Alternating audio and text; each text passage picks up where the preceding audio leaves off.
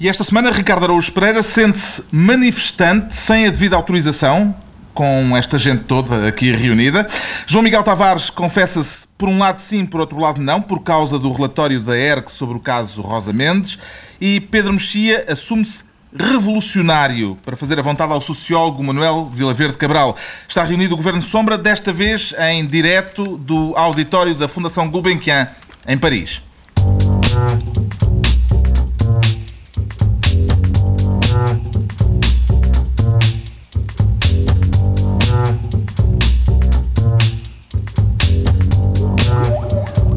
Bonsoir a toutes et a tous, viva, sejam bem-vindos, tanto os que nos seguem pela rádio como todos aqueles que se deslocaram a este auditório da Fundação Carlos Gulbenkian em Paris. Estamos a dois dias das eleições que vão decidir quem será o próximo presidente francês, uma escolha que não terá consequências só em França, é portanto um assunto que também nos diz respeito. Daí esta reunião em Paris do Governo Sombra, Pedro Mexia, João Miguel Tavares, Ricardo Araújo Pereira. Já encontrou os souvenirs que vai ter de levar para a família, Ricardo Araújo Pereira? Uh, oh Carlos, antes de mais eu queria sublinhar e agradecer à TSF o facto de estarmos em Paris, porque de facto as opiniões, as nossas opiniões não, não, não seriam expendidas. Não podiam ficar uh, só não, no retângulo. Não, não, não. Passar ao hexágono. É absolutamente essencial para nós vir a Paris para podermos fazer uma análise competente daquilo que se está a passar. E eu acho que esta emissão vai, vai demonstrar isto mesmo. Sobre souvenirs, não comprei ainda e, e, e, tive muitos pedidos. Tive pedidos, sobretudo, daquela gente que. A sensação que eu tenho é que os meus amigos me pediram. São aquele tipo de turista que vai à Acrópole e tira um bocadinho do parterre para, para levar para casa. E foi isso que me pediram, um bocadinho da Torre Eiffel, que é difícil, de, um bocadinho de, do Arco do Triunfo, mas a maior parte das pessoas pediram, traz-me um bocadinho do Sócrates. foi a maior parte, foi... foi Sentem falta aqui de alguém nesta, nesta sala hum, cheia de tanta gente? Uh, faltará aqui alguém? Eu dispenso, eu pessoalmente, eu pessoalmente dispenso. Não sei se é também a opinião do Pedro, mas um, eu não tenho, sinto falta. Eu tenho umas dúvidas sobre o Hegel que eu gostava que ele me explicasse. Acho que ele, neste momento deve saber imenso sobre essas coisas. De que é que mais gosta em Paris, João Miguel Tavares? Ah, tirando evidentemente o público maravilhoso que está nesta sala. o crowd pleaser. Que graxista. Que é, graxista. É, é um graxista. Eu sei, eles dizem, eu digo eh, isto em todos os lados, mas aqui é verdade. Uh, não, mas eu, eu, tenho sempre ótimas recordações de Paris, porque Paris foi o único sítio até hoje onde ele veio porrada. Uh, Olha, então cá... passei a gostar mais de Paris agora. eu vim cá em 2007 cobrir os conflitos que houve uh, em Paris e ele veio com um pau em cima do lombo. Uh, uh, fica sempre bem um jornalista, hum. pode dizer aquela coisa. Tipo, um, mártir, aqui, um, um mártir, da liberdade de imprensa. E perguntaram, então como é que foi levar porrada no lombo? E então é, hum. é por isso que eu guardo também Paris. Com Antigamente, uma visita a Paris era obrigatório passar pelo Moulin Rouge. Já fez esse, essa peregrinação? Só por fora, infelizmente. E o Very Mas, British Pedro Mexia? Não, eu ao contrário dos very British do costume, não sou, não sou nada anti-francês. Acho que sou uma pessoa com muito com muito má vontade é que nega, nomeadamente, a beleza de Paris, assim como só uma pessoa com muito boa vontade é que nega digamos, o caráter não extraordinariamente simpático dos parisienses, uh, vamos dizer assim, uh, mas tentando fazer um equilíbrio entre estas duas, entre o lado humano e as pedras, acho que tem sido uns dias bem passados. Bom, mais adiante havemos de falar das eleições francesas, evidentemente, e falamos também de um título de campeão que ficou decidido e com todo o mérito esta semana. Antes ainda de distribuirmos as pastas ministeriais, é imperioso que comecemos por falar das celebrações do 1 de Maio, este ano particularmente significativas em Portugal. Participou na jornada de luta Ricardo Araújo Pereira. Não, não participei. Mas teve pena? Tive pena, sim. Não participei nem na jornada de luta pelos direitos dos trabalhadores, nem na jornada de luta por um detergente 50% mais barato. na luta entre o setor sindical e o setor das mercearias, já será possível designar um vencedor, claro? Não sei ainda. Eu devo dizer que compreendo as duas lutas, as duas que, que acabei de enunciar. Eu compreendo as duas lutas. Um, foi, foi, quer dizer, foi, foi divertido. Agora veio a ASAI, isso é uma notícia de hoje, a ASAI. Uh, determinou que o Pingo Doce fez dumping em alguns casos, ou seja, o... E vai mandar o caso para a Autoridade da Concorrência. Exato. Isso significa que o Pingo Doce esteve a fazer descontos acima das suas possibilidades. Uh, para toda aquela gente que dizia que os portugueses andaram a viver acima das suas possibilidades, isso é, uma, uma é um facto uh, curioso. E eu gostei de ouvir a semana toda um certo setor, há sempre um certo setor que nos irrita. Eu sou especialmente sensível a esse certo setor que disse os esquerdistas fartaram-se de criticar esta promoção do Pingo Doce, estupidamente. E eu, eu registrei várias das por exemplo, eu registrei a do, do presidente da CIP, António Saraiva, que eu acho que ele é do PCTP-MRPP, que disse que, uh, portanto, acho que disse que a campanha deve ser penalizada se infringiu as regras. O presidente da Confederação Nacional da Agricultura, que é das Brigadas Revolucionárias do PRP, disse que foi feita em manifesta falta de condições de segurança e se podem dar 50% de desconto, porque é que não quanto é que não ganharão normalmente.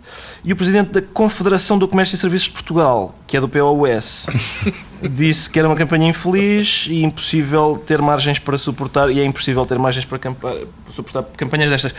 Agora, a campanha é curiosa porquê? Porque é inspirada na, na política, isso é curioso é curioso, a semana toda falou-se do ponto de vista ideológico sobre a campanha e com razão, porque o Pingo Doce, que há pouquíssimo tempo dizia o seguinte: já parou para pensar porque é que existem descontos? O desconto só existe para se poder baixar um preço que estava caro. Se, não, se já estivesse barato, não eram precisos descontos, não é verdade? Isso era uma campanha do é, Pingo, Doce. Pingo Doce. E com as promoções é a mesma coisa. Portanto, é uma campanha que se inspira no discurso de Pedro Passos Coelho sobre o 13 terceiro mês. Vamos cortar.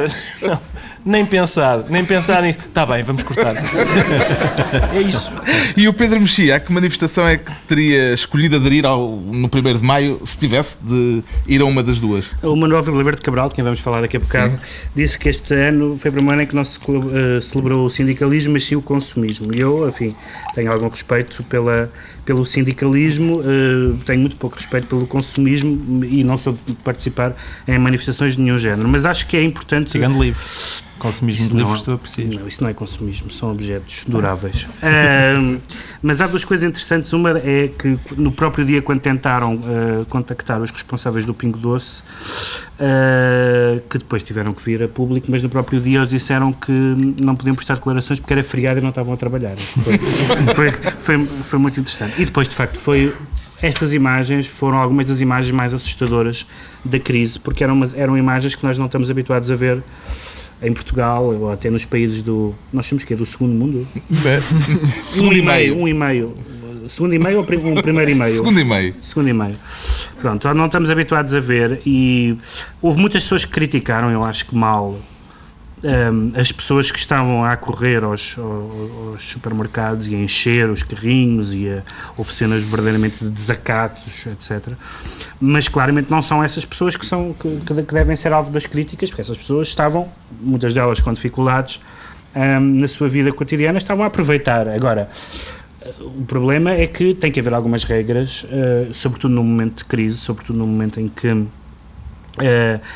as as próprias ocasiões como esta que são chocantes, de certa forma, podem ter efeitos sociais muito nocivos.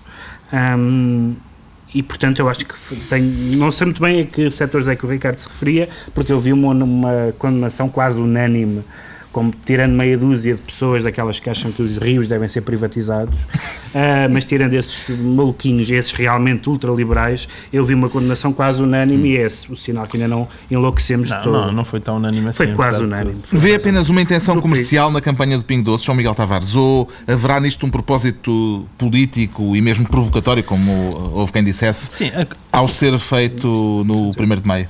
A coincidência com o 1 de Maio parece-me particularmente infeliz. Eu tenho dúvida, eu acho que isto é daquelas coisas que saiu o tiro pela culatra ao ao Pingo Doce. Não sei Terá exatamente saído? se eles fizeram. Acho que sim, acho que sim. Nem, nem tenho nós dúvidas disso. Quer dizer, para já o Pingo Doce não, não precisa propriamente de publicidade, não é? Toda a gente sabe ir uh, a, pescar as batatas fritas e saber onde é que, onde é que fica a prateleira. E, e as pessoas vão continuar a ir lá.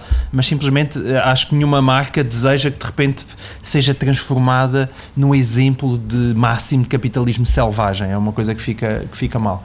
Agora, eu de facto no, neste 1 de maio assistia a uma espécie de dois momentos cromagnons. Um é o momento Cromagnon, capitalismo selvagem, que eu acho que foi encabeçado pelo Pingo Doce, porque embora eu, nomeadamente por aquele senhor que está ali muito ao fundo, eu seja acusado de ser uma pessoa que estou muito à direita, na verdade... É, atenção, ele... eu nunca disse muito à direita, eu, eh, eu usei a expressão troclodita socioeconómica.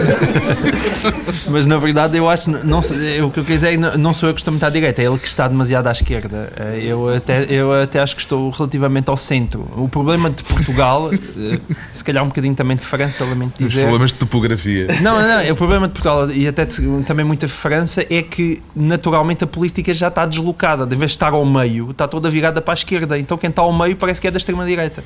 Não, em França não é bem assim que são. A extrema-direita é mesmo extrema-direita. Mas em Portugal, que não existe extrema-direita, de facto, muitas vezes isso é. É realmente exagerado uh, puxarem-me a mim, que, sou, que seria certamente um, um, um democrata nos Estados Unidos ou uma coisa assim, um, estarem-me a puxar para, para a direita. Agora, uh, é o outro momento Cromagnon, tanto existe o momento Cromagnon, capitalismo selvagem do Pingo Doce, como existe o momento Cromagnon que é, por exemplo, Arménio Carlos a, a a discursar na Alameda.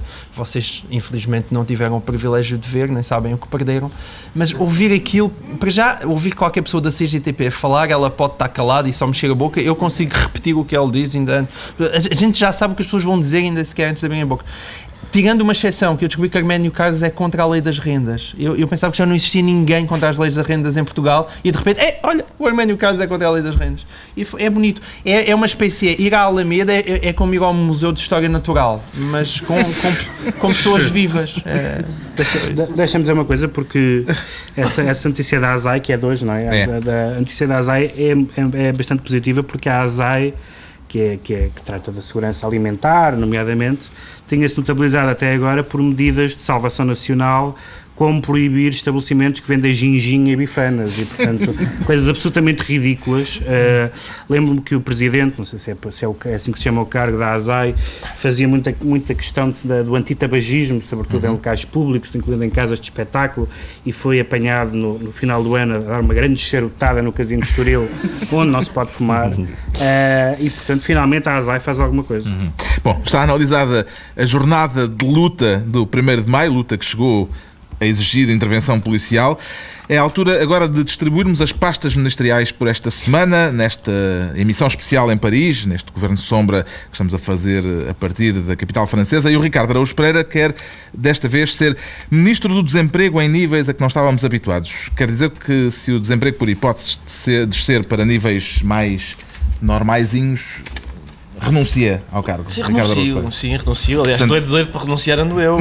Eu não- Só ficará se for Ministro do Desemprego em níveis a que não estávamos habituados. Exato, eu quero que as pessoas percebam que eu não estou apegado ao cargo. E qual é a fasquia abaixo da qual reconhece e assume essa derrota política? Qual é, o, qual é uma coisa decente? É média da União Europeia, um pouco abaixo, talvez, não sei. Mas Talvez. eh, está esperançado, pelo que percebo, em manter-se no cargo de Ministro do Desemprego em níveis a que não estávamos habituados ainda por Parece que vai bastante tempo. ser, sim, é isso, parece que vai ser inevitável porque foram essas as palavras do, do Primeiro-Ministro, Uhum. para que as pessoas se habituem a, a termos um nível de desemprego ao qual não, não estamos habituados. Parece-me uma expressão feliz. Muito feliz, muito feliz. Não, não é só. eu- eu- lá está, eu não quero, não quero fazer a rábula que as senhoras costumam fazer. Com muita, peço desculpa às senhoras, mas muitas vezes ouvimos as senhoras dizer: Ah, não foi o que tu disseste, foi a maneira como tu disseste. Isso, isso é muito aborrecido. Ah, em relação a Pedro Passos Coelho, é o que ele disse e é a maneira como ele disse. É tudo, é tudo. Portanto, é o, é, é o pacote completo. É a forma e o conteúdo. E, portanto, ah, dizer: Bom, ah, parece que vem um desemprego. Parece que vem para aí, como quem diz: Olha as horas que são, pá, vamos embora, que estes senhores querem se deitar. Ah, é, é só uma coisa de. Oh, que número tão alto. Bom, vou para casa. A sensação que eu tenho é essa: é, é, é que o, pode, pode ser problemático que a partir de agora. este- esta espécie de política entre parênteses, não é? Coisas feitas como, como ditas em à parte. Uh, de repente as, as as coisas são anunciadas com esta nonchalance e, e re- reparem que estou a usar uma palavra apropriada ao sítio em que estamos. E é isso que eu temo. Temo que no final de uma conferência de imprensa passe escolha e diga: Bom, vou para casa, por falar em casa, um milhão de portugueses vão ficar sem casa. Até amanhã, bom dia. Bom dia, muito obrigado. Temo que a política comece a ser feita assim. O Primeiro-Ministro, ao usar aquela expressão, João Miguel Tavares, estará a dizer que o desemprego veio para ficar e, e não há nada a fazer. Isso sem dúvida. Não, é- O problema é que, pelos vistos, Ricardo Araújo Pereira não só não está habituado, como por visto prefere provavelmente aquele senhor, lá está, que veio estudar para a Sorbonne e que tinha com a verdade uma relação, digamos assim, um bocadinho difícil. Ah, Por isso é que ele está a estudar filosofia. por isso é que ele está a estudar filosofia, eu acho que sim. Mas, eh, mas provavelmente conseguia fazer um ar mais comovido. Eh, Ou seja, ele afundava o país, mas afundava com um ar sofrido. E então isso parece, provavelmente, não sei, a ti agradava-te mais. Não, sabes muito bem que eu não era fã do senhor. Não, não eras. Mas quer dizer, o problema do Pedro Passos Coelho é neste caso em particular. e Isto anda-me a irritar porque parece que eu estou sempre a defender o homem qualquer dia. E Parece? não, e não. Mas quer dizer, já agora. Tu és a, eles a, a telefonar no outro dia do gabinete e dizer sai-me esse João Miguel, pá! Qualquer dia É um mais vale- trompe-l'œil. Parece que estou corrompido, mais vale começar a receber. Mas eh, a verdade é que, no caso do desemprego, o que ele, que ele disse é coisa, uma coisa básica e verdadeira. É, eu, como era mais bonito se tivesse sido com uma lagriminha no olho. Eu dispenso o menino da lágrima, tanto, de- de- tanto das paredes da minha casa como Na política. na política. Na Chama-me chama sentimental, mas eu prefiro um primeiro-ministro que pareça mesmo que está preocupado com o facto do desemprego estar muito alto. Certamente. Eh, isso é, já agora começa também a falar das políticas de crescimento. Também a dizer, ah, é, é que é aquela coisa que se ouve em todo lado. Lá está, inclusivamente infância. É também preciso políticas de crescimento. Porque parece, de um lado, há aqueles tipos que defendem políticas de crescimento. E do outro lado, há os tipos que defendem políticas de crescimento. Ou Não, seja, mas oh, quanto mais João pobre Miguel, nós- é é uma nova política. Dizer, quanto nós mais pobres ficamos, melhor. Mas isso foi o que eles disseram. Eles disseram, não, não, vamos empobrecer, o objetivo é empobrecer. E O objetivo não é empobrecer. Ele disse, ele disse isso. O objetivo, o objetivo não é, empobrecer. O, Claro. que, o empobrecimento é inevitável. Mas assim também é o governo. Pagar- Não, Sabes, sabes como é que eu faço crescer? Sabes como é que eu faço crescer o país? Primeiro faço diminuir, ver se depois não cresce. Espera aí. Ouve lá, mas se eu, tivesse, se eu tivesse a tua conta bancária, se eu, tivesse, se eu vivesse de acordo com a tua conta bancária, eu gostava muito mais. mas isto agora é um ataque pessoal. Eu agora vou viver de acordo com a conta bancária de Ricardo Espera. A gente pergunta isto. Olha, querem viver de acordo com a conta bancária dele? E as pessoas Não dizem, "Epá, respondam, não quero." respondam. Não, não. Eu queria que não entrássemos neste- Agora, e depois chega uma altura que se calhar, ah, mas é preciso pagar. Ai, mas... Bom. E pronto, e é assim. Vê a forma como Passos Escolha aborda a questão do desemprego como um modo pragmático de a tratar, de tratar a questão, ou como uma expressão de insensibilidade social, Pedro Mexia. Vamos lá desempatar isto, porque estes dois extremos não se Não, mas, entendem. mas quer dizer, antes, de- antes de ele ter sido, ou melhor, antes de tomar posse, logo na altura. Não, diz qual de nós é que tem razão. Já lá vou. Eh, eh, que eu não sei se foi no Governo de Sombra, se foi noutra, noutra, noutro fórum, eh, que me perguntaram também o que é que eu achava o, do- o pior perigo que espreitava este governo e eu utilizei logo essa palavra da insensibilidade, porque, por uma razão. Porque eu- Também, menino da lágrima. Posso, posso, posso Também tu. formular, porque de facto há uma. ah, os governos ganham. Está a falar da tua o- conta bancária também. não vai muito longe com esse argumento. Eh, os, os, os governos eh, são eleitos depois de um, de uma, de um movimento intelectual que, que extravasa um bocadinho a política. E há um movimento intelectual que tende a falar do mundo como uma espécie de darwinismo social em que os vencedores vencem e os outros temos pena. Eu lembro-me de uma velha Estudassem. Exatamente, eu lembro de uma velha discussão que tive eh, sobre o, sobre o Katrina, o furacão Katrina, em que o meu interlocutor dizia as pessoas que morreram e ficaram sem casas não vivessem ali. Ah, e, há uma, e, há, e há um movimento intelectual, chamemos-lhe assim, ah, e portanto. ah, o governo, muitas das medidas, eu até por mais que sejam, digamos, chocantes, eu estou disposto a admitir que são necessárias, mas esta desplicência com que, com que é dito, o Francisco Assis do público dizia uma coisa engraçada, dizia que o, que o, o Primeiro-Ministro falava do desemprego como um meteorologista que está eh, a apresentar a temperatura, a dizer, portanto, amanhã parece que vai chover, é Portanto, não, é, não sou eu, eu só estou a ler uma coisa eh, que me estão aqui a dizer sobre a qual eu não tenho eh, controle nenhum. Não é bem o caso e, portanto, neste caso, devo dizer que também estou mais, estou mais com a conta bancária. Não, não, espera, oh, João Miguel, para as pessoas que estão em casa e não nos estão a ver, o Pedro Mexia está neste momento a levantar o meu braço, como se faz nos combates de boxe, eh, em sinal de que fui eu que venci. Porque ele é o árbitro. Ele é o Exatamente. árbitro. Lamento, lamento. Pronto, está entregue a pasta do desemprego em níveis a que não estávamos habituados ao Ricardo Araújo Pereira. Vamos agora dar o Ministério do Desporto ao João Miguel Tavares, que quer falar de bola, mas ainda não para falar da atribuição das faixas de campeão, isso é depois de- lá na segunda parte. Eh, o João Miguel Tavares quer debruçar-se sobre um problema laboral no mundo da bola, para defender os trabalhadores ou a entidade patronal, João Miguel Tavares. Para defender os trabalhadores, como é óbvio. Aliás, como é meu hábito.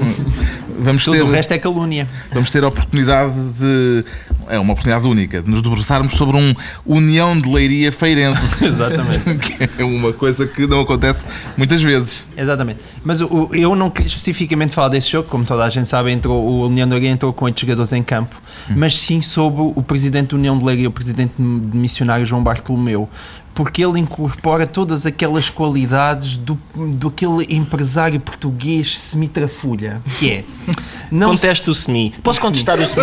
Podes- Isto contestar dará processo, não, Não, sei. não sei. Se dá processo, não contesto. eu só mas- pus o SMI para não ter um processo. Mas Ah, tá bem, então, então, então Ah, subscrevo. que é aquele lado que é o, o, o, o português trafulha ou semi-trafulha, não lhe basta fazer a trafolhice. Ele faz a trafolhice e a seguir ainda faz ar indignado. e é isso que aqui me faz impressão. Ou seja, João Bartol... eh, aparentemente a União de Leiria está há quatro meses, está há quatro meses sem pagar os salários. Os, os trabalhadores, neste caso os futebolistas, lembraram-se, se calhar quatro meses é demais, não vamos aparecer ao jogo. E parece, quem ouvisse João Bartolomeu falar, parece que aquilo eram uns pulhas que tinham que ser perseguidos pelos tribunais. O senhor, aliás, ameaçou os processos no tribunal e disseram que eram, que eram fugitivos que fugiram ilegalmente, portanto, pessoas com 4 meses de salários em atraso. Quer dizer, ninguém se atreve a isto. Quer dizer, nem o mais bárbaro empresário do Val do Ave se lembraria com 4 meses de atraso dos seus trabalhadores vir para uma conferência de imprensa e dizer estes tafolhas não querem vir trabalhar e não sei o quê. E a gente pensa, mas o que é isto? Será que para ser Há sempre um momento em que o João Miguel faz vozes. Exato. e eu penso, mas o que é isso? Eu, eu não sei se os dirigentes desportivos tinham tipo um curso de cara de pau para, para exercerem o cargo, se calhar é preciso serem. E, bem, e Mas o que é que queria, uma lágrima, era? Não, mas neste caso não é para dizer aquilo Presidente ar da lágrima. Não é para dizer aquilo com um ar pesaroso, é. Quer dizer, pelo menos, quer dizer, por amor de Deus, os rapazes estão com 4 meses de salários em atraso. Hum, não uma são eles que têm culpa. aqui. Já faz claro. Ele até Enfim. disse que o jogador tinha fugido com uma mala de dinheiro. não Tinha, foi? o, o, jogador que é o, O que está- como ele disse. Exatamente, o Xerqueita- Xerqueita fugiu com uma mala de dinheiro num dia. Estava em casa, pelo E, não- e ia ser perseguido pela polícia, segundo João Bartolomeu. No outro dia já tinha aparecido, aparentemente renovado com a União de Leiria e já era o maior amigo do presidente outra vez. E portanto, quer dizer, não E dá ele para disse que era um lapso. Qual é a parte gira? É que isto é assim com 16 clubes. É. Mas para o ano querem que é sejam, que é o- sejam 18. E Faz E ele- sentido que um clube de futebol continue na competição sem pagar aos seus trabalhadores, Pedro Não, não faz nenhum sentido, mas, mas não faz nenhum sentido que um campeonato comece sem isto estar esclarecido. E, de facto, a única coisa em que o Presidente do União Leiria tem razão é quando ele começa a dizer então e o Bolonês, então e o Estrela da Amadora, então e o, o Clube A mais B, não sei o quê, não lhes, não lhes aconteceu o mesmo. E depois temos estas coisas ridículas. Eu acho mal que, que, que haja um jogo que uma equipa se apresente com oito jogadores, exceto se for contra o Benfica, porque dá jeito. Ah, Vão jogar com o Benfica vão- este fim de não semana? não parece- vão, não vão. parece- Exato. Eles dizem Iam que não jogar. vão, mas talvez, não se sabe bem. Ainda por cima parece que houve uma, há uma espécie de, de fundo que se chama um fundo de garantia salarial que está previsto para casos excepcionais, mas como estes casos não são excepcionais, o fundo está vazio neste momento. E eu acho que o presidente do Sindicato de Jornalistas, peço desculpa estar a ser esquerdista, deve ser por estar uh, sob o efeito Holanda, mas acho que o dos presidente Jogadores de dos, Futebol. jorna- não, dos jornalistas nunca, nem sei quem é, mas, mas dos jogadores de futebol Ou a tua circulação sanguínea começou a correr melhor e pode ser isso também. Pode Está ser. a Como oxidar o naquele, cérebro, é como isso? naquele filme do Woody Allen, sim. Que o tipo é conservador e depois de repente um coágulo deixa de existir e ele passa a ser. No União de Leiria Feirense, torceu por quem? Ricardo Araújo Pereira. Torci pela verdade esportiva e, Exato. É, que bonito, que bonito. Bonito, que palminhas, bonito. Palminhas. estou habituado momento este ano. Santos. Este ano habituei-me muito a perder. Quer dizer, atenção, eu também não quero, não pensem que sou um, um rejeito a vossa acusação subreptícia de ser um, um Palerma, porque eu tenho pena de Leiria, mas não assim tanta. Quer dizer, eles entraram com 8 jogadores em campo contra 11. Eu sou do Benfica, o Benfica joga quase sempre 11 contra 14. Também são, também são 3 a menos e ninguém tem pena de nós. Tenho pena de Leiria, mas não é pena. Pronto, já temos o Ministro do Desporto, é o João Miguel Tavares. Vamos ter agora um Ministro da Permuta para supervisionar que tipo de troca, Pedro Mexia? Nós, quer dizer, eu suponho que as pessoas estão aqui seguem todas a realidade portuguesa mais ou menos. Eu digo mais ou menos porque deve ser pela RTPI, portanto só pode ser mais ou menos. Eh, não chega a ser bem a realidade portuguesa, mas pronto, é uma espécie de realidade, eh, tipo Twilight Zone. À Mas, internet, caramba. à internet, à internet, é verdade. Felizmente à Há internet. jornais online. Sim. Uh, mas alguns também, enfim. Que é o caso da permuta, o Ministério da Permuta, porque tem, temos um caso muito engraçado, que se tornam lembrados, nós já falámos aqui muito no programa, um, que foi o vereador Sá Fernandes, um, que gravou uma conversa com um empresário um, e uh, nessa conversa uh, há aparentemente tem que se dizer isto, alegadamente, alegadamente, alegadamente. uma tentativa de uma tentativa de corrupção ativa ativa de um lado e passiva do outro como, como em tudo Estão não é? familiarizados com a, com a linguagem. como, co- como em tudo. Por acaso aqui acho que a passiva é mais grave que a ativa, que também é uma velha discussão, mas no, no- no caso, da corrupção, no caso da corrupção acho que é mesmo mais grave, mas isso são gostos. Ahm, e, Não, a eh, ativa é mais grave Espera, deixa-me agora. e o Sá Fernandes, e o Sá Fernandes, que foi condenado ah, na, prima, na primeira, ah, ou melhor, o, o- agora foi na relação de Lisboa, no Tribunal da Relação de Lisboa, eh, ele foi condenado por gravação ilícita, tinha sido absolvido em primeira instância, sendo que o, o empresário Domingos Névoa tinha sido acusado na primeira instância e absolvido na segunda instância, um pela corrupção, outro pela gravação, sendo que nós só sabemos que é corrupção por causa da gravação. E, portanto, isto é muito engraçado, esta permuta é muito engraçada porque isto é sobre uma permuta, que é a permuta entre o Parque Mayer e, o, e, a, e a Feira Popular. Permuta é essa, que foi anulada pelo Tribunal. Portanto, é, é, isto é para vocês dizerem, terem imensas saudades e quererem voltar, porque é, é assim que se passa. Este caso é ridículo de uma ponta à outra. E pelos vistos continua. Duas sentenças que, claro que as coisas, as questões são diferentes, mas nestas, neste caso as questões entram em absoluto curto-circuito. Ainda bem que denunciou este corrupto gravando, mas fez mal em ter gravado. Foi isto que os tribunais portugueses decidiram. Hum, O que é que está mal nesta história toda, Ricardo Araújo Pereira? Carlos, eu acho que não está nada mal. Eu, eu, eu lamento estar aqui a fazer o papel sempre de, de- de- de- da pessoa que está contra a corrente e sempre a dizer aquilo que de facto está certo, apesar de toda a gente acreditar no contrário. Mas quando, quando realmente, é, ainda bem, porque quando as coisas, quando toda a gente critica, faz falta alguém que puxe o país para cima. E eu não consigo, perante casos destes, eu não consigo perceber que se diga mal da, da justiça portuguesa, porque a justiça portuguesa tem verditos para todos os gostos. Todos. Achas que ele eh, devia ser condenado? Foi. Achas que devia ser absolvido? Também foi. E portanto, há, há- há para toda a gente de que é que as pessoas se queixam. É má vontade? Fico indignado com Só isso. pode ser má vontade. Já percebeu no meio disto tudo, deste imbróglio jurídico, o que é que uh, o, o que deve fazer se tentarem corrompê-lo, uh, João Miguel Tavares? Ai, eu, depois disto tudo, se me tentarem corromper é aceitar. Eu, o meu primeiro impulso era para ir à polícia ou gravar e dizer "O senhor- este senhor tentou-me corromper, isto é uma vergonha. Mas é tão complicado. Dá-me a ideia que é como preencher aqueles formulários extremamente difíceis. Dizer, eu fui, aquele senhor tentou-me corromper, não dá. Porque a polícia depois chega e diz, tentou corromper. Então porquê é que você disse ao homem que não Mas queria? devia haver um formulário para isso. um formulário. E o gravador era seu? Não. E a sua profissão? Permite-lhe fazer gravações? Que supostamente também o José Fernandes, ao, ao Sá Fernandes não lhe permitia. É muito complicado, de facto. Ou seja, aceitar o dinheiro é muito mais fácil. Acho E o que- Ricardo, o que é que faria se alguém tentasse comprar a sua influência? Eu, eu tentaria ver se alguém dava mais pela minha influência. Estou sempre atento ao mercado da influência, às flutuações. Agora, atenção.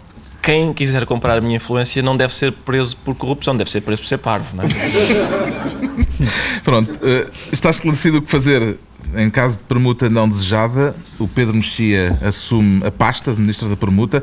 Não tarda nada, vamos fazer aqui um pequeno intervalo. Ainda antes, uh, neste Governo Sombra Especial, a partir de Paris, vamos uh, só dar um primeiro olhar, lançar um primeiro olhar sobre as eleições presidenciais francesas.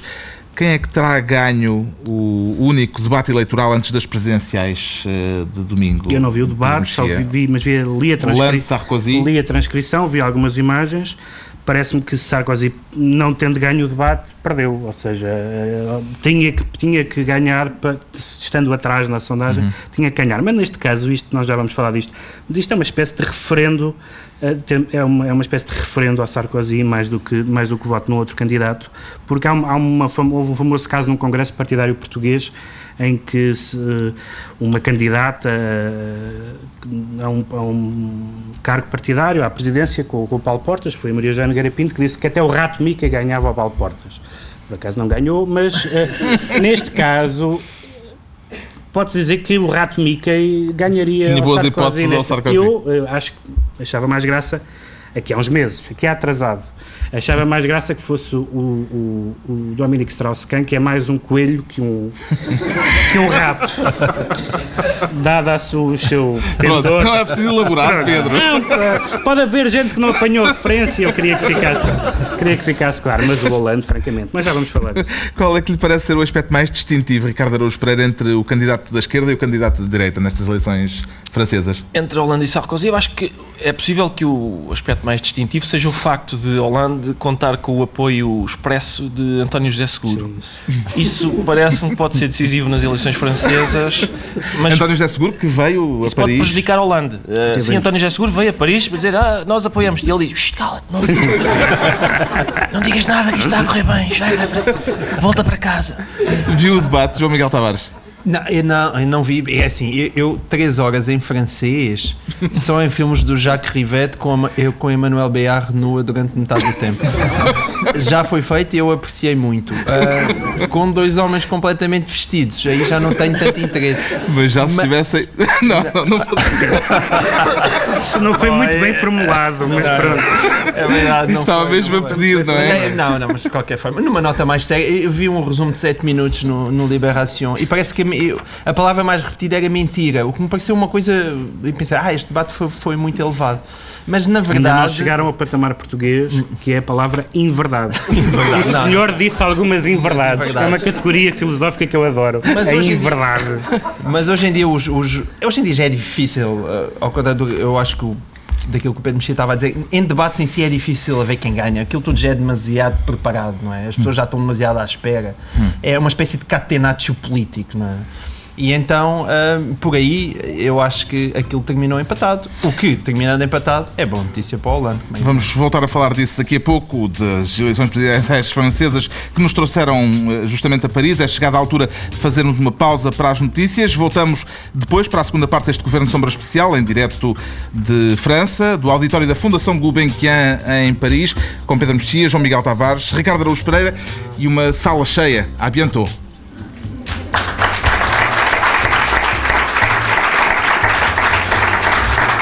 Merci. Bom, salut à tous. Eh, Estamos de volta a Paris para a segunda parte da reunião extraordinária do Governo Sombra, com os irremodeláveis ministros Pedro Mexia, João Miguel Tavares e Ricardo Araújo Pereira. Daqui a pouco os palpites para a eleição de domingo, o duelo Hollande versus Sarkozy. Mas antes vamos ter de falar de futebol. Esta semana fica marcada pela atribuição do título de campeão de futebol, um título eh, justíssimo, de resto, conquistado ainda antes da última jornada pela equipa mais regular e mais competitiva da Liga de Futebol. De que é que mais gostou na campanha do campeão deste ano, Ricardo Araújo Pereira? Ah, Carlos, a bem dizer, não, não gostei, porque não se trata de um clube que eu apoio, mas, eh, mas não há nada a dizer nestes casos. Foram os mais consistentes, acabaram com mais pontos, são os justos campeões. Hum. Eh, o Pedro Mexia também aplaude a equipa que esta época conquistou o título? Sim, acho que foi particularmente notável, porque ainda por cima era um- não, era o, não era o favorito, não era a equipa que jogava melhor futebol. Foi uma surpresa, mas, mas pronto, acontece. Eh, qual terá sido o ponto fraco do principal rival do campeão, eh, João Miguel Tavares? Ah, eu diria o cansaço, provavelmente, por estar em simultâneo a competir na Liga dos Campeões e a lutar pelo campeonato, provoca um, um enorme desgaste e acho que sofreu por isso. Sim, mas o campeão também, e José Mourinho teve um papel essencial nisso, Foi, foi. Ao, ao, ao fazer com que a equipa, ainda assim, estando também nas meias finais, foi um campeonato conquistado com méritos, não há dúvida Eh, e Cristiano Ronaldo e José Mourinho merecem. E Fábio Coentrão, não esqueçamos. Não esqueçamos Fábio E o Coentrão. Ricardo Carvalho na primeira parte da época também foi importante. Exato, Ricardo Carvalho. Dizia-se que o. Barcelona era o Barcelona, era o Barcelona. Não, Eh, E agora, acerca do, eh, do campeonato português, também se. Qual- Ah, Ah, em português!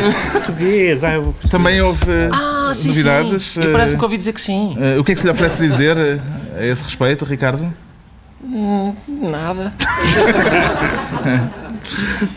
Nada mesmo. Eh, Pouca coisa. Não, não move. O que é que eu ia dizer sobre isso? Ganharam e tal, não é?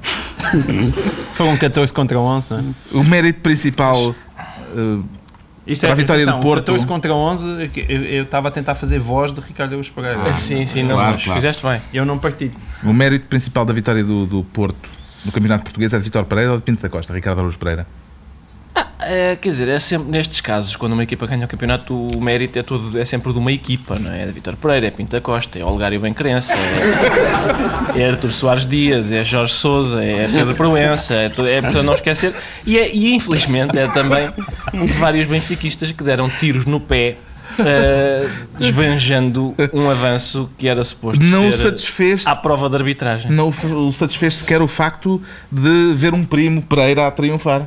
Confesso que, que sou muito. eh, não, não tenho qualquer espécie de emoção eh, quando, quando constato que ele de facto também se chama Pereira.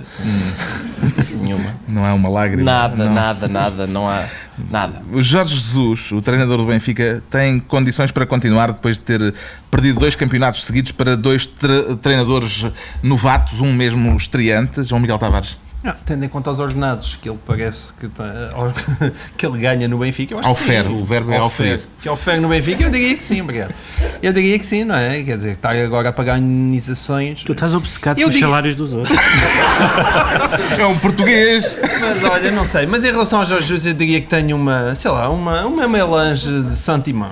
Ah, porque, porque é assim, de facto, eu acho que ele teve culpa nos- no neste campeonato, sobretudo. Ah, ele próprio já veio fazer uma espécie de meia-culpa e dizia que não devia ter posto tantos ovos no, na Liga dos Campeões ah, e apostar tanto na Liga dos Campeões. Mas. ah, Essa foi a mesma expressão? foi, foi, foi. Por ovos? Por ovos, sim. Os seus, os seus ovos. Bem. Ah, e hum, agora, de facto, quando nós olhamos para o Benfica, eu consigo perceber o ponto de vista do Luís Filipe Vieira, porque nenhum outro treinador na história do Benfica deu tanta massa a ganhar ao Benfica. Não é só na Liga dos Campeões, é a capacidade que ele teve para valorizar os jogadores. Isso também conta, não é? Sobretudo em altura de crise. Ah, se ele fosse cooptado pelo Ministério das Finanças, se calhar ainda rendia algum tostezito a Portugal. E Luís Filipe Vieira, o presidente, fica em causa com esta derrota, Pedro Mexia? Eu, para mim, ficava em causa mesmo que o Benfica fosse campeão. Eu não sou fã de Luís Filipe Vieira. Acho que quem foi amigo de Pinto da Costa algum dia continua, continua a ter qualquer coisa errada. fanático, pá. Ah, e, portanto, Devem ter preferia trocado por, no eh, aeroporto de Orly. por, Ficaram com o velho Pedro Mexia e há um homem novo aqui. preferia que não preferia que não fosse este presidente não não posso dizer que tenha tido muita sorte com os presidentes do Benfica do passado também este pelo menos não não anda a fugir da polícia Ah, mas eh, mas eu tenho medo é que o Jesus saia do, saia do Benfica e seja campeão noutro sítio que é uma coisa que já nos aconteceu no passado e que me aborrece um bocado Bom, chega de bola. Daqui a pouco eh, o pretexto que aqui nos trouxe para esta emissão especial em Paris, ou seja, as presidenciais francesas. Por agora, o Ricardo Araújo Pereira sente-se um manifestante sem autorização. Este ajuntamento eh, na Gulben- Gulbenkian Ui, Jesus Dizer uma palavra Era- romena com sotaque francês não é para todos. Não é não é para todos. romeno, é... Não, é arménio, Arménio, arménio. é arménio. Mas Eh, é de origem romena. de- Deixa-me só dizer que nós estivemos a ver a- a- a- o programa da, da, da Fundação aqui em Paris no último mês e ho- hoje, hoje ou ontem, foi ontem à tarde, tomou posse a nova administração da Gulbenkian, que vai manter, como é tradição, um nível de excelência nas suas atividades. E nós começámos a ler o que tem havido aqui, vai haver aqui na casa dos próximos tempos, e depois no meio esta palhaçada. Era uma coisa confrangedora. E a seguir o Eduardo Lourenço. Era uma coisa muito bom. Nós depois veio uma coisa mesmo. Desculpa, não, não, o ponto importante é tomou posse a nova administração e esta é a primeira atividade Pois é isso. Público. E achas que é prestigiante, não? Não, podemos defender que havia ali naquele intermédio aquela espécie de vazio entre duas administrações e nós aproveitámos para entrar. Bom, o, o Ricardo Araújo Pereira sente-se um manifestante sem autorização. É por causa deste ajuntamento? Sim, é por causa deste ajuntamento que su- supera o número de duas pessoas, e isto por causa de, uma, de, uma, de umas eh, senhoras que foram detidas e constituídas arguídas em Portugal por, por estarem. A, eram duas. Estavam a distribuir folhetos à porta de um centro de emprego. Mas E a- a jurisdição da PSP não chega aqui. Não chega, mas o, o- um dos vereadores da Câmara é francês, é português, aliás, da Câmara de Paris. Nós conhecemos lá há pouco. É português. Eu não quero ser xenófobo, esses portugueses são todos iguais. E, portanto, eu tenho medo que ele eh, traga para cá alguma desta. eh, algo, pelo não- influência. este conceito novo, sim, segundo o qual foi a PSP que disse duas pessoas já constituem uma manifestação. Foi isso que foi dito. Eh, Uma das pessoas foi constituída arguída no dia 26 de abril de 2012, mas podia ter sido no dia 24 de abril de 74. Uh, porque, pelos vistos, estava a participar numa manifestação de duas pessoas, distribuindo folhetos à porta de um centro de emprego. Isto, isto significa o quê? Significa que, a partir de agora, qualquer pessoa que encontre um amigo na rua, antes de, antes de encetar qualquer conversa, contacta o Governo Civil e pede para cortarem o trânsito na rua onde estiver. Exige o cordão policial e depois, então sim, enceta uma conversa em condições de segurança Com o amigo. com o amigo, sim. Este princípio de qualquer Era ajuntamento giro pode ser ser... só para dizer, como é que está tudo? Tudo bem, obrigado. Então até logo. Este princípio eh, pode ser considerado uma ideia com uma tradição já antiga, Pedro Mexia. Pois é, eu quando vi isso, a minha tese é que é um polícia que entrou recentemente de serviço, saiu da Academia de Polícia. Existe uma Academia de Polícia só no filme? É, é, é. Existe. Ah, e, Existe, e eles são todos amigos e, e é Fazem vozes e há peripécias muitas E Fazem deve- vozes de helicóptero. E deve ter eh, abriu uma gaveta e deve ter encontrado um manual antigo. E acho que ele, no, no dia em que, ele, em que decidiram isso, ele também proibiu alguns romances do Aquilino Ribeiro e dois filmes com maminhas. Foram, foram, foram, foi o seu primeiro dia de serviço. Porque, de facto, há, há coisas que, de facto, se mantêm eh, eh, e essa é uma delas. Agora, de facto, etimolo- etimologicamente não, mas em termos do significado da palavra, duas pessoas é um ajuntamento. É. E às vezes, bom. Atenção. Vê alguma forma de defender as chamadas forças da ordem, neste caso, João Miguel Tavares? Eu, as forças da ordem, vejo. Eh, Eu estou preocupado é com o nosso programa. Porque eu fui, eu fui ler o decreto-lei, que realmente é de 74, isto não é mesmo do tempo da velha senhora, é mesmo é um decreto pós-revolucionário. E diz assim: manifestação será o ajuntamento em lugar público de duas ou mais pessoas com consciência de explicitar uma mensagem dirigida a terceiros. Ah, portanto, Eu- os dois amigos Sim, só se quiserem dirigir-se a terceiros. Explicitar. Tá- por exemplo, se dois amigos param um carro e diz como é que se vai daqui para o Colombo? Se esses dois amigos quiserem explicitar, é uma manifestação. Não é? Não, Eu, acho que tudo o que não seja manifestações, é como, como o Pedro disse, ajuntamentos de duas pessoas, Ou mais. sim, está bem, mas, mas há- sim, podem ser mais. É com cada um. Mas se é esse ajuntamento de duas pessoas que tem por objetivo gerar uma terceira, eu acho que isso de facto não se devia poder fazer na rua. Agora, de resto, por exemplo, a combinação desse ajuntamento acho que pode ser perfeitamente feita na rua. Bom, já, já sabemos o que faz com que o Ricardo Araújo Pereira se sinta aqui manifestante sem autorização. Agora é a altura de perceber a veia revolucionária surpreendente do Pedro Muito Mexia. surpreendente. Eu- O que é que o faz revolucionário, Pedro Mexia? Eu descobri pelo jornal que sou revolucionário esta semana, que é sempre uma coisa desagradável. Pelo jornal li. Pelo jornal, pelo jornal. E eu descobri hoje que eras de esquerda. Pois é isso, é, pelo visto o João Miguel Tavares também partilha dessa, de- dessa opinião. Eh, Porque fizemos chamaram muitas coisas, toda a gente que, que está no espaço público já chamaram muitas coisas, mas chamaram coisas mais ou menos eh, eh, coerentes e, e verosímeis. Nunca ninguém disse que eu era lá, esquelético ou, ou, membro da claque dos Super Dragões, ou assim. Mas eh, o professor Manuel Vila Verde Cabral, num, num depoimento sobre o 1 de maio ao jornal I, eh, disse que isto tinha sido uma vitória do consumismo e não da revolução, porque anda para aí muita gente, ideólogos de esquerda e de direita, como, estou a citar, ideólogos de esquerda e de direita, como o Daniel Oliveira e o Pedro Mexia, ansiosos pela revolução. Ele não diz ansiosos, mas diz qualquer coisa do género. O ansiosos é meu. E eu fiquei eh, estupefacto, porque, não, porque ele refere-se a, uma, a umas declarações minhas que vinham citadas no público, eh, onde a palavra revolução e a simpatia pela ideia de revolução não estava nem pouco mais ou menos.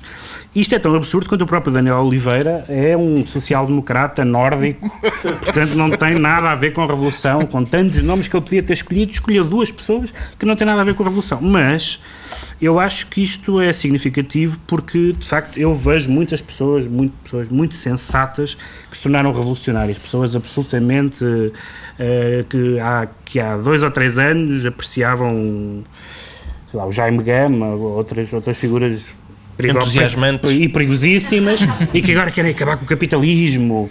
eh, e coisas do género. De repente há uma febre. Aliás, nós felizmente estamos eh, bem, porque em, em, em França, segundo, na, na, na primeira volta da, na primeira volta das presidenciais francesas, eh, um, um terço do eleitorado apareceu 20 mais, ou 18 mais 9, pareceu, ou de- de- Onze. mais 18 11, mais 11. Mais um. pareceu bastante nostálgico de Sim, dois regimes que trouxeram tantas alegrias ao século XX. Eh, e, portanto, há de facto um impulso radical nas pessoas, eh, que é normal numa crise séria como esta que estamos a viver, mas eu hum, não sou, eu não sou, eh, há muita gente, o Dr. Mário Soares, por exemplo, que sempre foi a pessoa que impediu que houvesse uma sociedade socialista, no sentido antigo da palavra, em Portugal, agora é um- está à esquerda do Chomsky, é uma coisa, eh, talvez porque já não tem responsabilidades e, portanto, é um pouco mais fácil do que gerir orçamentos e conselhos de ministros e essas coisas.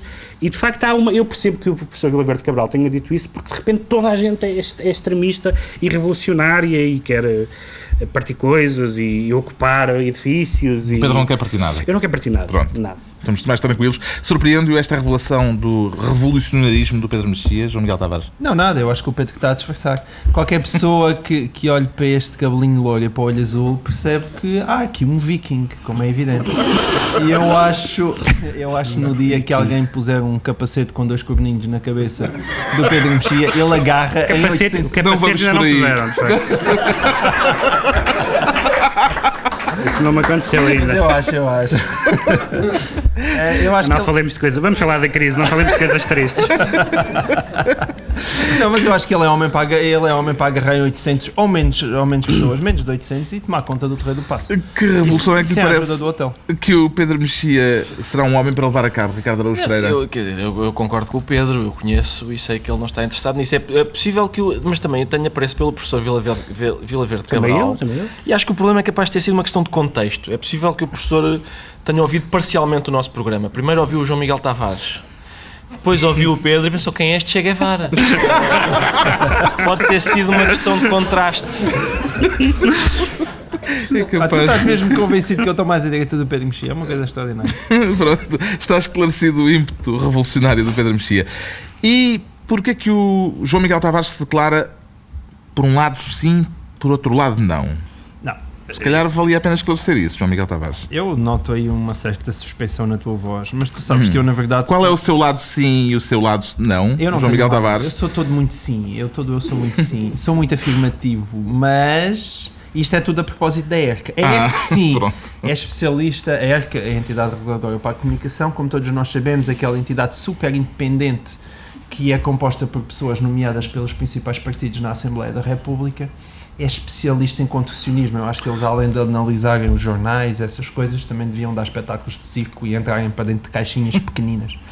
Ahm, Acho que a ERC eram tutela também o espaço da comunicação social Também, não, privada. o quê? O Governo de Sombra?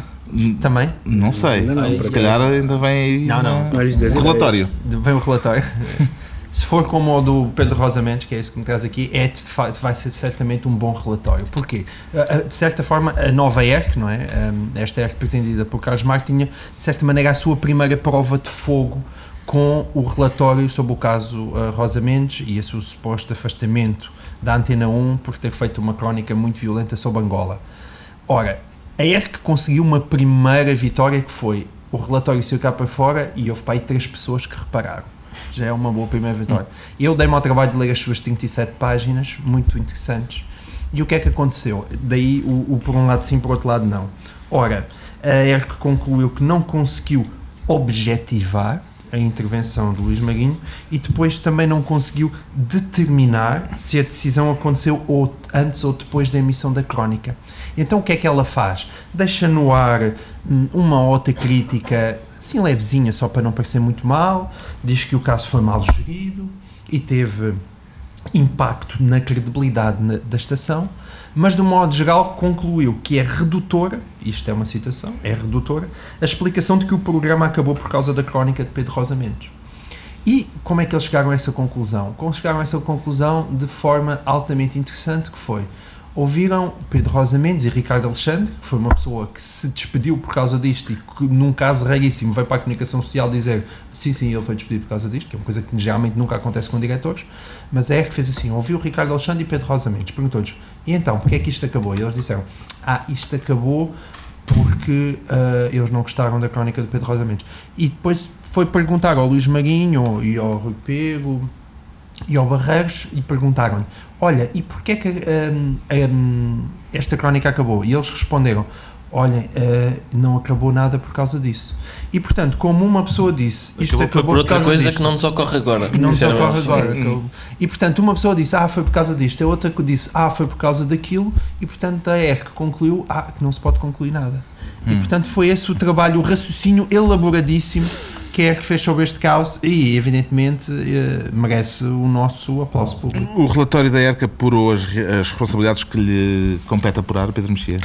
Bem, eu acho que há uma, apesar de tudo há uma diferença. Bem, começo por dizer que a ERC tem, no seu currículo, tem mais ou menos a mesma credibilidade que a ASAI, não é? Tem sido uma... não tem, ASAI. sido... Não, não, não Tem sido áreas, uma- antes a colher de pau. mas uma mas eu percebo que por exemplo num caso judicial eh, numa, numa decisão de tribunal o nexo de causalidade entre uma entre uma ação e outra tem que estar provada de uma forma exaustiva e que se não for provada de uma forma exaustiva ou provada ou desmentida eh, se não for provada de uma forma exaustiva o caso cai só que a ERC tinha a responsabilidade de eh, eh, dissipar uma nuvem que existiu naquele caso e que vai existir muitas vezes no futuro próximo. Portugal e a comunicação social portuguesa está a ser comprada por Angola, não é, não é segredo nenhum. Alguém critica Angola e é despedido a seguir. Isto cria uma apreensão. Alguém que não é não é alguém, fosse quem fosse, mas o Pedro Rosa Mendes é um jornalista prestigiado, mas que não fosse, que não fosse. E, portanto, esse- essa decisão cria objetivamente, isso sim, cria objetivamente uma suspeição e um pânico em relação à Angola. Começa-se a criar um pânico em relação à Angola, nomeadamente entre os jornalistas, mas não só, que a ERC não fez nada para dissipar. E, portanto, isso, o nosso jornalismo já está num momento bastante confrangedor e se não é a instituição como a ERC que o vai credibilizar, não, não faço ideia que- quem seja, mas eu, eu acho que isto, se fosse com outra, noutra circunstância qualquer, podia não ser tão grave. Sendo com Angola, é o primeiro de muitos casos. Eu quero, quero chamar a atenção para a quantidade sucessiva de pseudo-dossiês, pseudo-notícias, pseudo-entrevistas sobre Angola na imprensa portuguesa. Não tem, não tem nenhum conteúdo informativo. Dossiês de 10 páginas a dizer 10 anos de paz em Angola. Que é a primeira coisa que a gente pensa em Angola e pensa paz. É uma espécie de Suíça. Ah, e portanto, isso vai acontecer muitas vezes e, e, e a ERC, se se portar sempre assim, mais vale irem para casa. Era deste relatório que estava à espera, João, eh, Ricardo Araújo Pereira. Era, era de um, sim, de um relatório indiferente, mas, mas eu, sinceramente, o, o relatório seria sempre indiferente, não é? Vamos, vamos supor que a ERC tinha, tinha condenado, tinha dito, não, não, eh, eh, de facto a crónica acabou porque a Antena 1 não gostou do seu conteúdo, que criticava altos dignitários do nosso país e de países amigos do nosso país, e portanto isso constitui um ato de censura. Por isso a ERC vai dar uma grande reprimenda e, e- e um, um tal tal forte. Em todo caso, na opinião pública, a condenação era outra coisa. Certo, mas não, quer dizer, não iria acontecer grande coisa. Mas não é? também, não, mas também era preciso que, que isso fosse acompanhado de outras atitudes e de outras pessoas, nomeadamente membros do governo, que não participassem em programas como aquele prós e contras vergonhoso, etc, etc. Que deu origem à crónica. Portanto, Que deu origem à crónica. O programa Não, anterior à crónica. Não, Claro, mostra claro. uma própria fragilidade de facto aí do jornalismo português, porque esta notícia passou completamente despercebida. Foi um caso que deu um broá gigante e agora que a ERC che- chegou a umas conclusões que eu acho que são altamente duvidosas, ninguém analisa aquele relatório realmente com detalhe e a coisa passa assim. Como tudo passa, com demasiada facilidade. É, não inscrição? É a não inscrição. Ficamos a saber o lado sim e o lado não do João Miguel Tavares. Agora vamos à política francesa, eh, nesta emissão especial, desta vez em direto de Paris, e estamos cá justamente por causa da política francesa. Qual Agora, diria... agora sim as coisas que conseguimos Agora, apurar. o que- exato, aquilo que viemos cá fazer e eh, investigar. Qual diria que vai ser o fator decisivo para a escolha dos franceses no próximo domingo, Pedro Mexia, entre Hollande e Sarkozy? Não, não, não, não- mais uma vez, não é entre Hollande e Sarkozy, é entre Sarkozy e outro senhor. Podia ser uma outra senhora, mas eh, vamos lá ver. Eu não, eu não conheço, deve haver. E se, e se houver, levantei o braço. Mas deve haver pessoas entusiasmadas com François Hollande. Que, que, que pessoa carismática. Que Olha, pessoa, e parece que há ainda por cima nesta sala. que pessoa imagina. carismática. É muito engraçado porque estamos a falar, neste momento a gente diz estamos numa crise horrível, precisávamos de ter pessoas carismáticas, inspiradoras, que trouxessem à Europa o sonho, a não sei quem mais. Depois, Isso é o Barack Obama. François Hollande. De facto, de facto não é. Não é. Agora, o, o, o Nicolas Sarkozy trouxe uma mediatização e uma espécie de, de, de, histeria, e uma hiper, hiperação e descontrolo e, e descoordenação e outras palavras, verbos e substantivos, que a essa altura o tornam, mesmo para quem está longe, uh, cansativo, na melhor das hipóteses. Na, na, na, melhor das hipóteses. E depois apanhou uma crise uh, a qual não soube gerir, como, como não soube gerir uh, os governos de Portugal, de Espanha, da Itália, da Grécia, da Irlanda e da Holanda, que caíram desde que há a crise. Portanto, hum. convém dizer que estamos num ciclo em que todos os governos que foram eleições desde 2008 caíram governos, alguns de direita, não todos, um, e uh, é óbvio que isto, que, que isto ia acontecer. Uh, e depois acontece uma coisa isso é tão, isso é tão assim que vai acontecer uma coisa bizarra que não há muito paralelo nem em França nem fora de França, que é uh, as eleições deram uma eh, a primeira volta deu uma maioria de direita e vai ganhar o candidato de esquerda. Tal é o grau de, de, de, de abominação que o Sarkozy gera, quer na, na, na Frente Nacional, eh, sobretudo nos seus responsáveis e em algum eleitorado, quer nesta coisa extraordinária que foi o François Bayrou ter apoiado o Hollande que eu acho que foi o seu momento. François Bayrou, que é o centrista, Que eu acho assim. que é o seu momento de, de, abelha, ou seja, ele picou e vai morrer desta picada. Acho que, acho que ele morreu politicamente com esta, com esta decisão. Anunciou ontem a, uh, acho o que apoio. Se deixou a... levar apenas pela, pela, pela esse lado de, de detestação pessoal. Em relação ao que interessa, eu tenho pena de que Carla Bruni se vá embora. Gostava muito, gostava muito de a ver uh, trabalhar. Hum. Digamos assim. Politicamente, isso é de facto o mais triste e devíamos sublinhar todos. É raro concordarmos. De que modo é que o fator Marine Le Pen, a candidata de extrema-direita, que teve 18% dos votos na primeira volta, vai influenciar o resultado final, João Miguel Tavares? É. Marine Le Pen disse que é se vai abster. Só se contarmos os votos. Não, ela não disse que se abster, votava em branco. Portanto, Vota em branco. Só exatamente. se nós contarmos os votos em branco e forem muitos. Quer dizer, a partir do momento que ela toma aquela posição, ela não vai decidir coisa nenhuma e basicamente não se quis queimar como ninguém se realmente se quer queimar por Sarkozy. Talvez só mesmo Carla Bruni. O que, ela, o que ela quer fazer é implodir, é implodir o QMP. Claro. Exatamente. E, e ganhar e, e, recuperar o estilhaço a partir daí. Agora, de facto, eu concordo, neste caso, vá lá, já não era sem tempo. Concordo com Pedro Mexia, porque de facto, eu, hoje o jornal o L'Humanité, eh, eu acho que dizia tudo na primeira página, não é? Quer que, dizer, tu citas o Humanité e eu é que sou escravista. Era para era, Não, mas tinha muita graça, porque era, a capa dizia em letras muito pequeninas assim, vote em François Hollande e depois em letras gigantescas, vamos correr com Sarkozy. e de facto é esse o sentimento, não é? Vamos correr uh, com ele. Agora, eu acho que apesar de tudo, Hollande tem a, aquela vantagem de todos os underdogs. E isso é muito bom, porque há aquelas pessoas que estamos à espera que venham salvar o mundo e depois chegamos à conclusão que o mundo, afinal, é um bocadinho difícil de salvar. Ver, por exemplo, Barack Obama. Começando tão baixo, eu acho que as expectativas estão lá cá, tão cá, cá em baixo que é o melhor que lhe pode acontecer para, para iniciar uma presidência. Porque tudo o que lhe corra bem, as pessoas dizem: epá, olha, afinal, aquele rapaz até é melhor do que a gente pensava. Desculpa, deixa-me só manifestar uma preocupação, que eu já tinha manifestado no programa, mas quero aqui reiterar, estando a vitória de François Hollande agora mais perto, é que eu sempre fui muito crítico das pessoas que utilizaram, porque não me parecia uma expressão muito digna de algumas pessoas, por parte de algumas pessoas, a expressão Mercosi nunca foi uma expressão que eu, que eu gostasse particularmente. Portanto, essa aglutinação entre uh, Angela Merkel e, e Nicolas Sarkozy. Mas temo que essas pessoas, a partir de, de segunda-feira de manhã, tenham que passar a usar a expressão Merland. uh, e, e, eu acho que é bem feito. o que é que será melhor para Portugal, Ricardo Araújo Pereira? A vitória de Holanda ou de Sarkozy? Uh, ou não ou é indiferente. Ou é indiferente. Não, eu acho que é capaz de não ser indiferente. É possível que a vitória de Hollande seja melhor justamente por causa de um ponto político ao qual eu sou muito sensível. Os eurobonds. E, não, e que quase, quase, por pouco. Uh, e a que o Pedro também já tinha feito referência, que é o gosto que cada um tem para mulheres. E eu acho que, o, curiosamente, o Hollande é melhor. Tem, tem, mais bom gosto. Uh, tem, tem, tem porque, quer dizer, a Carla Bruni, certo, mas isso é na vida privada. Agora, na vida pública, ele gostava muito da, da Merkel. E acho que o, e o Holanda parece que não gosta assim tanto. E eu prefiro, a vida privada não me, não, não, não me dá cabo da vida. Agora, a vida pública dá. Portanto, o Holanda, aparentemente, não, não vai ser um colaboracionista com a senhora Merkel. Eu usei a palavra colaboracionista. É, é, uma foi, palavra. Foi feliz, foi feliz. Exato, uma palavra sem carga sim, histórica. Sem carga nenhuma. Agora, enfim, para já, para já, é simpático que Marine Le Pen tenha ficado pelo caminho só- porque Houve um português triste. Sim, eu vou. Aquele senhor do eu café, vi, eu vi o senhor que tem um restaurante onde ela vai, eu vi, eu vi isso ainda em Portugal e disse: Olha, aqui está um sítio onde eu não vou comer. Ah, agora, eu, eu. Porquê? Porque é que isso é bom? São 18%, mesmo assim, ainda é. Eu tenho. É impossível negar isto, eu pareço um magrebino, não é? Ah, e eu tenho andado nas ruas de Paris, 18% é muita coisa. Ele eu tenho está sempre a olhar para o lado. 1,8 em cada 10 pessoas olha para mim de uma maneira estranha.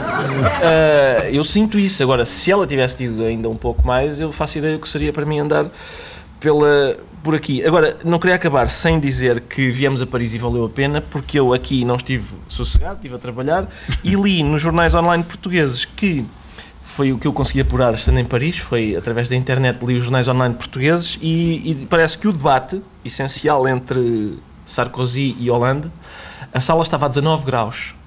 E isso foi acordado entre as comitivas de cada parte. Eles tiveram anunciados, 18, não, não, não, 21, não, não, espera aí, fechamos em 19. E o debate foi mantido a 19 graus de temperatura. Eu não queria deixar de fazer esta, esta ressalva, porque é aquela coisa, estão reunidas as condições para discutir. Sim, senhora. E é isto, eu espero que isto faça, Escola. sim, escola no futuro e que os debates daqui para a frente sejam... sejam A eu 19 graus. Sim, porque epá, é, sempre, é sempre difícil ver o- pessoas a suarem que nem porcos enquanto discutem Eurobond. Não, não, estar impecável enquanto se fala sobre o Mas futuro da Europa. deixa-me dizer uma última coisa sobre, sobre os, os 18% da- Superior em interesse a isto dos 19 graus? Não, especialmente. É, Boa, sobre- boa sorte.